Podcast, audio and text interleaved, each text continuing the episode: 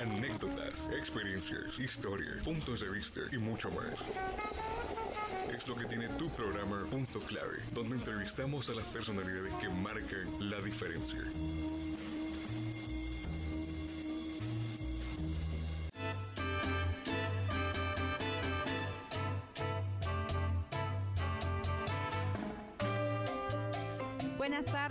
La audiencia eh, que nos sintoniza en este espacio punto clave a través de la radio digital de Red Comunica y como todas las semanas les, tra les, traemos un académico diferente para que nos comparta un poco de su experiencia de vida y también nos comente sobre los proyectos que está trabajando, que está liderando. Así que les damos la bienvenida. Hoy nos acompaña el doctor Henry Ponce, quien es docente investigador de la Facultad de Ciencias Químicas y Farmacia y además, doctor, usted es el responsable de la primera patente que se solicitará por parte de la Universidad Nacional Autónoma de Honduras. Cabe mencionar que eh, quizás hay otros investigadores de nuestra universidad que están registrados con patentes, pero no por parte de la universidad, sino de otras universidades. Entonces el proyecto que usted lidera es la primera patente por parte de nuestra universidad y hoy pues nos acompaña para que conversemos un poco de su vida, para que nos cuente estos proyectos, así que bienvenido a este espacio, doctor. Saludos, muchas gracias por la invitación y encantado de estar aquí con ustedes. Gracias, doctor. Para nosotros es un gusto compartir con usted, eh, pues como investigador y que, como decía, este dato tan importante que lidera este primer proyecto. Pero para entrar en materia, doctor, y para que así entremos en confianza, cuéntenos un poco más de usted, cuéntenos de su vida académica, de su trayectoria profesional. Ok, bueno, no, soy químico farmacéutico de base, graduado de la, de la Autónoma. Y bueno, es decir que siempre me gustó la química, por eso fui a parar ahí. Y bueno, después eh, obtuve un máster en técnicas cromatográficas aplicadas por la Universidad de Tarragona, en España. Y recientemente eh, saqué lo que es un PhD, un doctorado en química por la Universidad de, de Valencia, siempre en España, porque España eh, me ha encantado siempre y, y, es como mi segundo hogar. Así que pues ya nos contó un poco de su eh, trayectoria académica, háblenos un poco de su experiencia profesional. Usted actualmente es docente investigador de la Facultad de Ciencias Químicas y Farmacia, pero ¿qué otras, ¿en qué otras facetas ha incursionado? Y también ampliando sobre su faceta como investigador, que es como su carta de presentación, doctor. Exacto. Bueno, la verdad es que eh, yo... Eh, estaba cursando, digamos, una de las clases de, de, la, de la, carrera Química Analítica 4 y digamos que me quedo como instructor de, del laboratorio. Entonces eh, pertenezco a la institución desde 2003 precisamente por eso, porque fui instructor eh, por muchísimos años. También incursioné en la parte de análisis en la dirección de medicina forense, fui toxicólogo forense muchos años, trabajé en esa, en esa dependencia, lo que yo considero una escuela ¿no? para mí, fue algo magnífico y también trabajo de manera, digamos, eh, como consultor de algunos laboratorios eh, de, de, de, análisis de, la, de, la, de Honduras, el laboratorio del Colegio Químico Farmacéutico, algunos laboratorios de la DPI, también sirvo clases eh, en algunos cursos de especialización de la Universidad Nacional de la Policía. Entonces me muevo un poco en la parte, digamos, de consultor, en la parte docente y también en la parte de, de investigación, como usted dice. Es decir, yo empecé a hacer investigaciones desde el 2006, por ahí. Wow. Eh, ya llevo mucho, poco de tiempo en esto, algunas eh, publicaciones en revistas nacionales. Y de decir que a raíz ya del, del doctorado empezamos ya a publicar más. Está en el top de, de investigadores de la UNA que nos ayudan a llegar a los rankings eh, y bueno que están en publicaciones de Copos. La verdad es que no sé si estoy en el top porque por ahí habría que revisar, pero bueno, cada año andamos más o menos entre 3 y 5 publicaciones. Creo que eso ha ayudado muchísimo. Eh, ahora que salió lo del ranking de, de, de Scopus, eh, me, me, daba mucha alegría porque cuando aparece hay un mapa de las revistas donde se publica, eh, aparecían ahí las revistas donde yo he publicado. Entonces eh, me, me, me, llenó mucha alegría porque dije, bueno, un, eh, y era, era eso, como un granito. Y decíamos, y yo decía y reflexionaba, cada investigador aporta un granito a ese gran gráfico que se miraba ahí, ¿no? Entonces eh, es interesante porque todos los investigadores en las distintas áreas y unidades académicos, eh, académicas aportamos un poco a ese, a ese conglomerado, a ese total de, de publicación.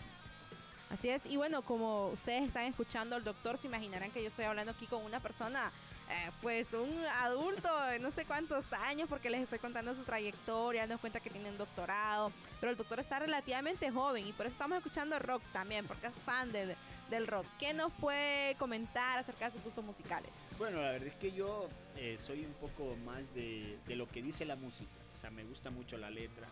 Eh, entonces siempre me ha gustado mucho el, el rock y, y, dentro del rock pues eh, lógicamente fui de la generación de, de ese rock noventero, eh, Metallica, Aerosmith y Ganses.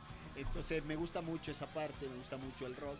Eh, siempre tengo una costumbre, los viernes yo trabajo en, en, en, la, en, el laboratorio, ¿no? Ya, o sea, dedico el viernes, que es el día que no damos eh, clase, para hacer investigación. Entonces siempre arranco eh, con una canción de. Siempre llevo mi podcast de, mi, de mi playlist y siempre pongo, por ejemplo, eh, Snow de, de Se concentra, doctor. No, sí, porque como es la primera, la, la, parte donde estoy empezando a lavar el material, dejar listo el equipo.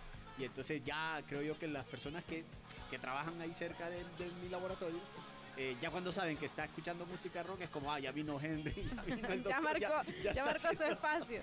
Ya está haciendo su trabajo de investigación, sí, sí. Y en eso, precisamente en eso que hablábamos de investigación, doctor, cuéntenos acerca de este proyecto. Pues la UNA ya está, eh, está en proceso, este proyecto que se apruebe, eh, la primera patente eh, pues solicitada por parte de la Universidad Nacional Autónoma de Honduras y de la cual usted es investigador. Bueno, la verdad es que este es un proceso interesante. Interesante digo porque surgió precisamente a partir de mis estudios doctorales. Es decir, eh, mis tutores eh, de, del doctorado tenían bastante, eh, ¿cómo se llama?, experiencia. Entonces, lógicamente aprendí de ellos, viendo lo que ellos hacían en cuanto a patentes. Y luego estamos con un proyecto de investigación de, de química verde eh, con algunos investigadores de la facultad y unos estudiantes. Y entonces, conforme íbamos avanzando en la investigación, la verdad que inicialmente no teníamos previsto hacer como una patente. Era como, vamos a hacer un nuevo dispositivo, que este dispositivo tenga estas cualidades. Y conforme íbamos avanzando, mirábamos como, hey, esto puede llegar a ser patentable, porque se ve que nadie ha hecho algo de esto. Y surge que también en mi estudio doctoral empiezo a recibir clases sobre patentes. Entonces fue como que ligué eso con, con la experiencia que estábamos haciendo. Ojo, toda la investigación de manera telemática, porque yo estoy en España y los investigadores están aquí y nos reuníamos. ¿Cuándo se comenzó a realizar esta investigación? En el 2018. Ah. Justo yo me voy en el 2017 para el doctorado. Entonces era como, yo venía de vacaciones y veníamos a avanzar en el proyecto. Yo estaba en España, me mandaban resultados, revisábamos resultados, hay que mejorar esto, lo otro. Viene pandemia y nosotros estamos como, wow, ya casi lo tenemos, pero viene pandemia. Y entonces en ese, en ese punto la DICIT ya yo estaba de, de, regreso, ya había terminado el doctorado, y la DICIT da un curso sobre patentes también. Entonces fue como un tema de, o sea, todo iba como encajando, ¿no? Formación, experiencia y luego la parte experimental. Y ya cuando regresamos eh, de la pandemia, ya el sistema estaba, ya el dispositivo estaba. Pero he de decir que surgió ahí un impasse y es que el proceso fue muy lento. Y tiene sentido, fue muy lento porque era una primera experiencia, todos estábamos como eh, no sabemos cómo hacerlo. Desde la parte legal, por ejemplo, ahí tengo que reconocer el trabajo de la gente de la DICIT, nos ayudaron muchísimo. Y hubo un momento en el que nos desanimamos también, de decirlo. ¿Por qué? Porque ya estaba la patente y necesitábamos que se pagaran unos fondos que eran como 2.000 lempiras. Y lógicamente los procesos burocráticos de la universidad, había que esperar. Eso estuvo como cuatro meses. Y yo les hacía la broma. Todo en pandemia. Todo en pandemia. Yo les hacía la broma a, lo, a los compañeros del, del proyecto ¿saben qué? Hagamos una rifa o vendamos paletas para que consigamos esos 2.000 lempiras eh, y tal. Entonces, pero no, al final se pudo dar, se, se, presentó la solicitud, en esto hay que ser claro, es una solicitud de registro. Lógicamente el proceso es un proceso lento, hablamos de dos años. Y cada vez que me preguntan, bueno, ¿y cuándo va a salir la patente? Pues yo siempre digo, bueno, espero que a final de 2023, esperemos que sí. Pero fue un proceso interesante. Yo, yo le decía a varios compañeros, que yo espero que este proceso sea como catalizador, porque hay otros grupos de investigación que están trabajando en patentes, pero que todavía no han dado el paso de, o sea, trabajar en lo, lo que es la patente como tal. Y, y, me decía alguien, bueno, ¿y crees que puedes compartir esta experiencia eh, para otros investigadores que están haciendo eso? Y yo decía, sí, o sea, más bien eso es lo que sería idóneo, ¿no? Que yo pudiera decir, ¿sabes qué? Eh, yo hice esto, o estos son los errores, o tienes que irte por aquí. Yo creo que con eso ganamos todos, todos los que estamos involucrados en, en el sistema de investigación científica de la universidad podemos eh, obtener buenos, buenos resultados de esa parte. Y ah, bueno, definitivamente, eh, así como usted lo menciona, esto es importante para la universidad y para el país. Y sé pues también las prácticas que hemos tenido con la gente de la dirección de la ICIP, que están muy orgullosos de este proceso, eh, donde ustedes pues es pionero, pero que esperamos que muchos más investigadores y muchos más proyectos trasciendan. Y realmente pues la ciencia así eh, está al servicio de la sociedad, esté al alcance de la sociedad. Así que es sumamente interesante este proyecto, doctor. ¿Qué retos se enfrentaron? Ya nos amplió un poco, pero digamos a lo largo de este proceso. ¿Y qué consejo le daría usted a quizás esos investigadores que están trabajando proyectos interesantes en cualquiera de estas ramas?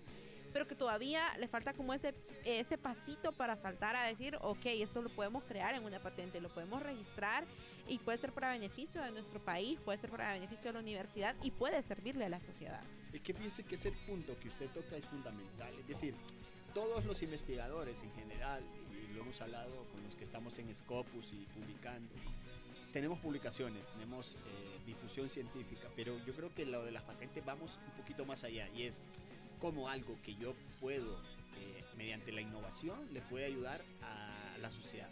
Pensemos no solamente en un producto, puede ser un proceso. Por ejemplo, que alguien dice un proceso de administración, yo lo modifiqué, lo hago de esta manera, es mejor. Y, eso, y eso también es patentable. Es decir, muchas veces pensamos que patentar solo es como algo tecnológico, pero pueden ser muchos otros aspectos, muchos otros procesos. Entonces, eh, bueno, sí que como digo, no, no, teníamos una legislación al interno de la universidad, eso fue uno de los, de los obstáculos grandes. Es un proceso también de aprendizaje para la DICIP y todo ese, todo ese. La DICIP aprendió muchísimo y, y, nosotros aprendimos de la DICIP y la DICIP también aprendió de nosotros. Entonces fue un proceso como que en donde ambas partes íbamos. Eh, yo he conversado en este, eh, precisamente en este, en este proceso de, de, de darle difusión a este proceso nuestro. Eh, a, la, a, la, patente nuestra, he hablado con muchos investigadores que me dicen, hey, yo, nosotros tenemos esto que creemos que puede ser patentable. Y yo les decía, sí, o sea, eso lo puedes patentar, lo puedes... Entonces, yo creo que eh, sería adecuado, pienso yo, y, y, no estaría muy lejos donde tengamos un, una especie de encuentro de investigadores, donde expongamos nuestras experiencias, porque entiendo que muchos grupos de investigación tienen productos, tienen procesos que pueden ser patentables. Sería adecuado sentarnos, hablar, y, y, no, no porque vamos a dar una charla magistral nosotros, sino más bien porque vamos a Compartir compartirles experiencia. la experiencia. Es decir, hicimos esto, eh, aquí tuvimos este impasse, lo superamos de esta manera. Yo creo que sería una experiencia muy interesante. Y sin duda es que ustedes están dejando, eh, están dejando las bases para que se puedan desarrollar proyect más proyectos de este tipo. Están como abriendo el camino y abriendo el horizonte, sobre todo porque eso que se mencionaba es muy importante también, el creérsela y ver que realmente esta ciencia eh, que se está produciendo eh, puede tener utilidad y que sí se puede poner al servicio eh, de, la, de la sociedad. Doctor, pero ustedes también como grupo de investigación, y esa es una de las cosas que admiraba cuando conversaba con ustedes, que también están trabajando en otro proyecto que podría ser una segunda patente, que podría también eh, tener esa funcionalidad. Sí, justo, la verdad es que, claro, estamos así como de lluvia de ideas, lluvia de ideas, así vamos, eh, círculos de creatividad, le llamamos. Y lo que tenemos ahora es otra posible patente. Estamos usando teléfonos inteligentes para hacer mediciones químicas. Esto, esto es un poco más como más cool, digo yo, porque la generación nuestra está como, bueno, todo el mundo tiene un celular, todo el mundo sí. tiene un aparato telefónico, y, y, si yo puedo usando un teléfono inteligente medir, por ejemplo, tus niveles de glucosa, o si puedo medir tus niveles de colesterol, o si puedo analizar un medicamento desde mi casa sin necesidad de ir al laboratorio. Y en eso ya hemos, estamos adelantados. Lógicamente, eh, aquí yo parezco un disco rayado. eh, eh, eh, ¿Por qué? Porque necesitamos fondos. O sea, el punto es ese. sí que las investigaciones que nosotros estamos llevando a cabo lo hacemos con la infraestructura y los recursos que tiene nuestra facultad, pero definitivamente yo creo que a nivel de toda la universidad los investigadores necesitan ese apoyo. Es decir, ya, ya y, y lo tenemos el recurso poco. humano, Exacto. tenemos el talento. Y lo dije hace poco en unas redes sociales. Si hemos logrado estar posicionados como la mejor universidad en investigación científica de Centroamérica, con todos los problemas que hemos tenido por pandemia, porque no todavía no se han abierto convocatorias de becas, imaginémonos si tenemos ese apoyo. O sea, definitivamente tenemos un potencial como para llegar más lejos. Entonces, eh, nuestro grupo está en eso y ahorita estamos trabajando ahora con un nuevo dispositivo ya, con un nuevo, unos colegas nos reunimos y dijimos, hey, ¿saben qué? Esto lo podemos patentar también porque mira, y entonces estamos haciendo como un montón de cosas con miras a eso.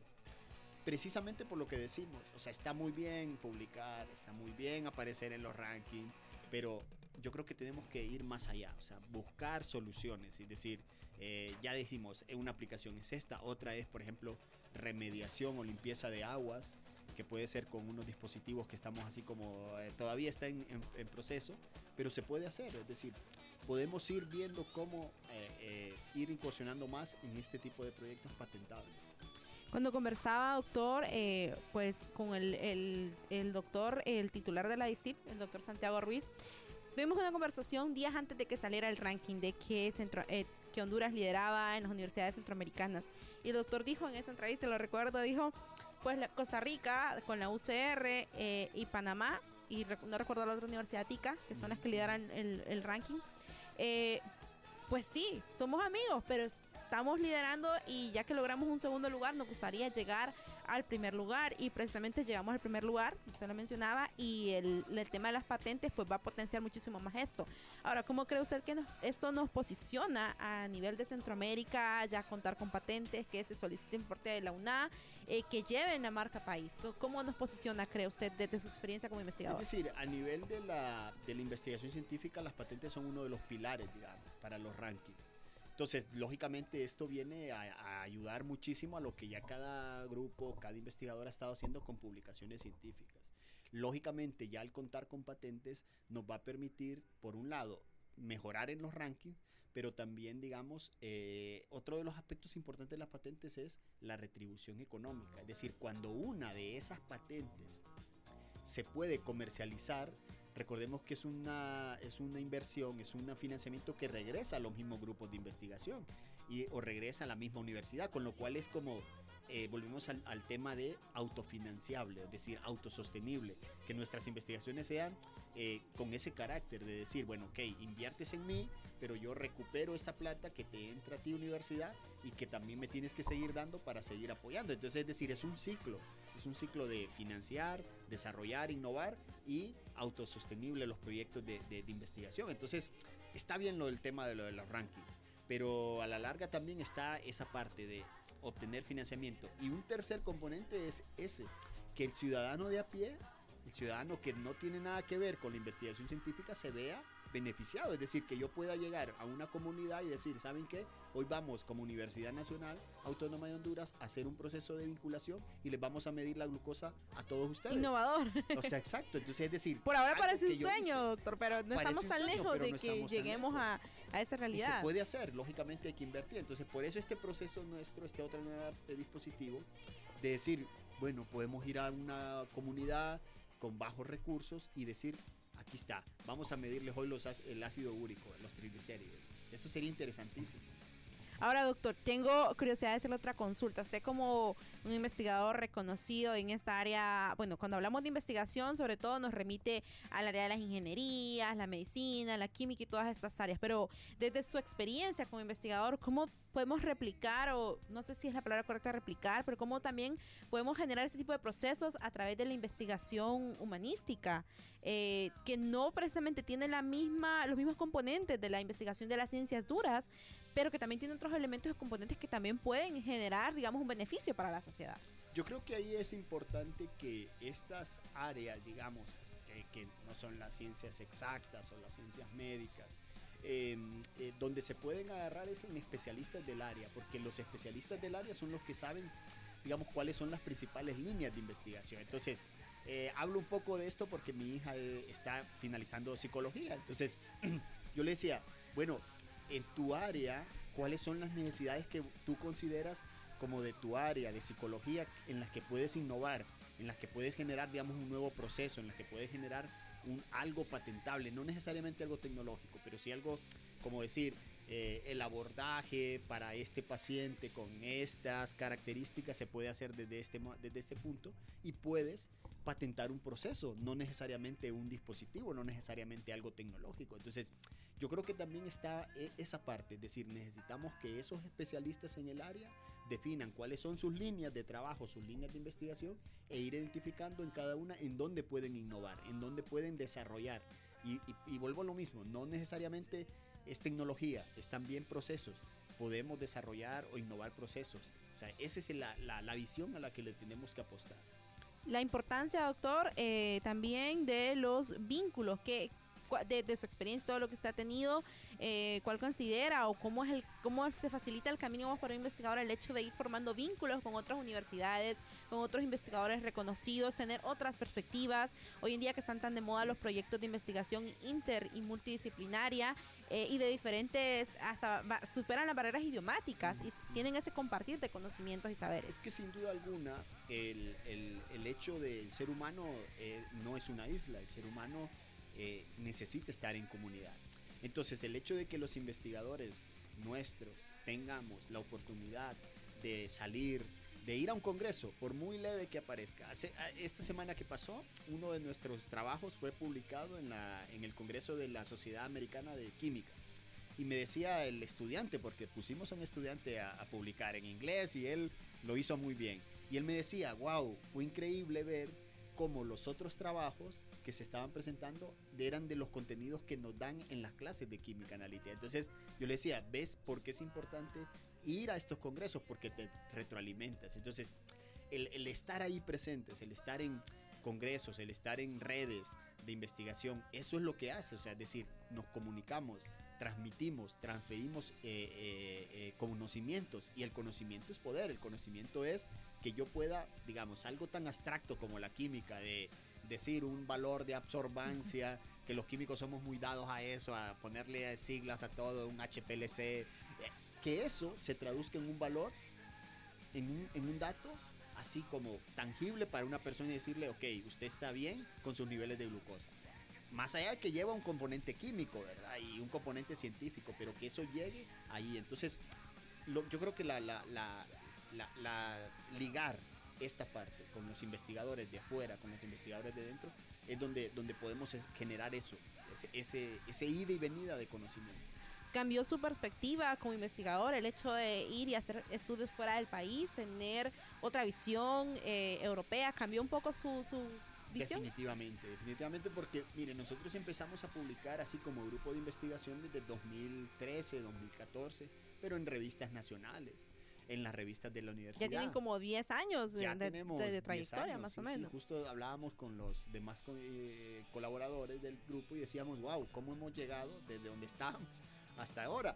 Y, y la visión cambia porque la verdad, eh, lo de hablábamos con nuestra decana, nunca habíamos pensado que íbamos a escribir en inglés, nunca habíamos pensado de que ya íbamos a, o sea, es más, eh, se, puede sonar un poco petulante, pero para nosotros ahora como publicar a nivel nacional es como, ah, ok, se queda un poco corto. O sea, como que queremos, ya no solamente es que queremos publicar a nivel nacional, sino que decimos, no, no, tenemos que enviar tantas Scopus.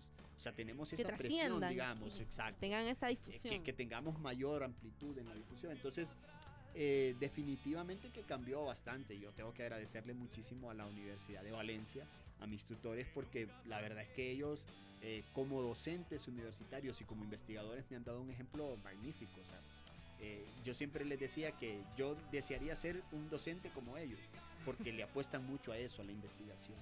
¿Cómo es la vida o cómo es el día de un investigador? Coméntenos cómo, cómo es su día común, doctor, para entender pues cómo hace, digamos, para vivir su tiempo entre la docencia, que es su trabajo, su familia, la investigación. Usted es un apasionado definitivamente sí. por la investigación. Entonces, ¿cómo hace para, para poder organizarse y salir adelante con todas estas tareas? Bueno, la verdad es que el trabajo de investigación conlleva mucho lo que es eh, búsqueda bibliográfica. Eso es lo donde empieza todo proyecto de investigación, es decir, el estado del arte.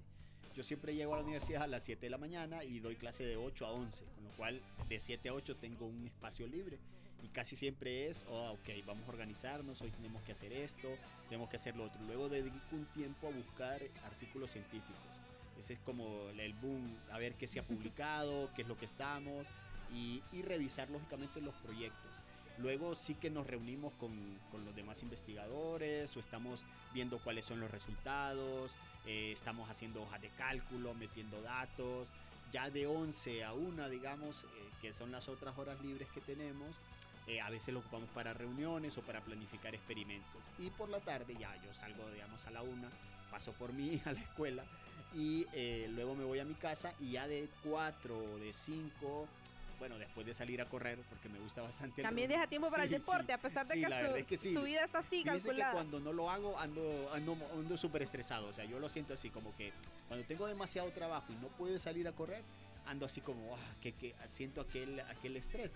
Y ya cuando salgo a correr y regreso de correr es como que traigo ideas más claras me encanta salir a correr y me gusta escuchar podcasts, con lo cual eh, aprovecho a leer libros también. Entonces es como una manera de... Yo aprendo mucho escuchando. Entonces siempre fui así, entonces cuando salgo a correr voy escuchando un libro o voy escuchando un podcast, algo que me, que me apasione. Y ya luego en la noche es eso, es empezar a, escribir artículos, eh, a enviar, a revisar. Eh, es decir, es un trabajo que yo considero muy, muy interesante porque creo y le digo a mis, a mis estudiantes que a mí me pagan por las cosas que hago, que es enseñar e investigar. Y considero que si un docente investiga, tiene una, digamos, una autoridad moral, una autoridad académica de decirle al estudiante, ¿sabes qué? Te estoy enseñando esto, que es lo que hice ayer en mi equipo, en mi instrumento, en mi laboratorio de investigación, con lo cual te estoy enseñando algo que en verdad lo estoy viviendo, no porque lo leí en un libro, no porque me lo contaron, sino porque ayer precisamente lo hice. Entonces, a eso me refiero, una autoridad académica, ¿verdad? Es decir, lo que te estoy enseñando en verdad es porque lo hago día a día. Bueno, doctor, definitivamente que hoy ha sido una plática sumamente interesante la que hemos tenido con usted, eh, que nos ha contado acerca de cómo es su vida, cómo es la investigación, las perspectivas de investigación que tiene, porque hablar de investigación, eh, quizás con otras personas, no va a tener el mismo componente que si hablamos con un investigador, que digamos que está dedicado a esto y que nos puede hablar de esa experiencia y que nos puede hablar eh, de, todo, de, su perspectiva, todo lo que puede involucrar el hecho de producir ciencia y con esto de la patente de difundirla, doctor. Ya en estos últimos minutos, pues le pido que comparta con nosotros algunas conclusiones que él eh, podemos dar a los investigadores que nos están escuchando, a los jóvenes también que eh, en su proceso de pregrado se pueden ir involucrando en los diferentes procesos de investigación y así cuando llegar al posgrado no sentirlo como, wow, nunca he investigado en mi vida, realmente no puedo aplicar la teoría que he recibido, sino más bien que vayan de a poco en estos procesos. Sí, la verdad es que nosotros como grupo hemos tenido mucha experiencia en eso, en formar estudiantes de pregrado es más, he de decir que fácil, fácil, cinco o siete de ellos han, se han ido del país y que estas experiencias, así como eh, ir a congresos o, tener eh, experiencias en investigación, les han sido de mucha utilidad porque ellos eh, con eso han abierto puertas. Entonces hay una, por ejemplo, de ellas que ya se está graduando del doctorado. Y, yo me siento muy feliz. Es como una hija suya, exacto, académicamente y, y, de investigación es como, wow, ahí ya tengo una persona que, que desde el pregrado estuvo con nosotros. Al resto de investigadores, la verdad es que sabemos que es difícil. O sea, eh, miren, no vamos a tener nunca, jamás, eh, va a ser muy difícil que nosotros tengamos la misma estructura de investigación que tienen los países de primer mundo. Pero yo siempre les digo esto a mis, a mis colegas. Eh, hagamos cosas con menos recursos que, que, que ellos podrían hacer y podamos vender eso. Entonces por eso yo hablo siempre de la química verde porque la química verde y la química analítica verde es, ok, tú tienes un equipo que cuesta mucho, pero yo tengo con un equipo mucho más barato y puedo hacer lo mismo que tú haces. Con un enfoque eh, de a nivel micro, por ejemplo, usar estos teléfonos inteligentes. Es decir, vender algo innovador. Yo creo que ahí está la clave, porque repito, un equipo de, de HPLC masas que vale 600 mil dólares, para nosotros como universidad pública de Honduras es muy difícil tenerlo. No diré que nunca lo podemos tener, pero es muy difícil.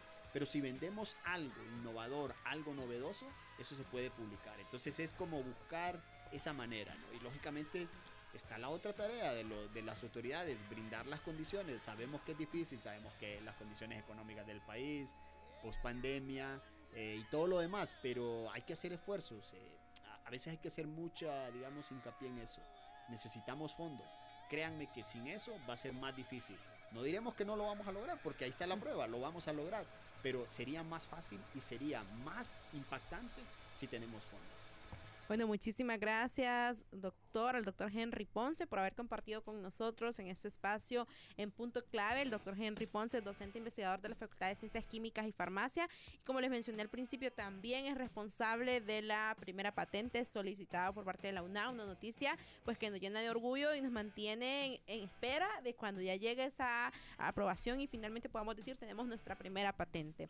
Gracias a la audiencia por haber estado en sintonía de punto clave. Se despide de ustedes, Kaylin Espinosa, y les esperamos la próxima con otro académico también que nos comparta su historia de vida.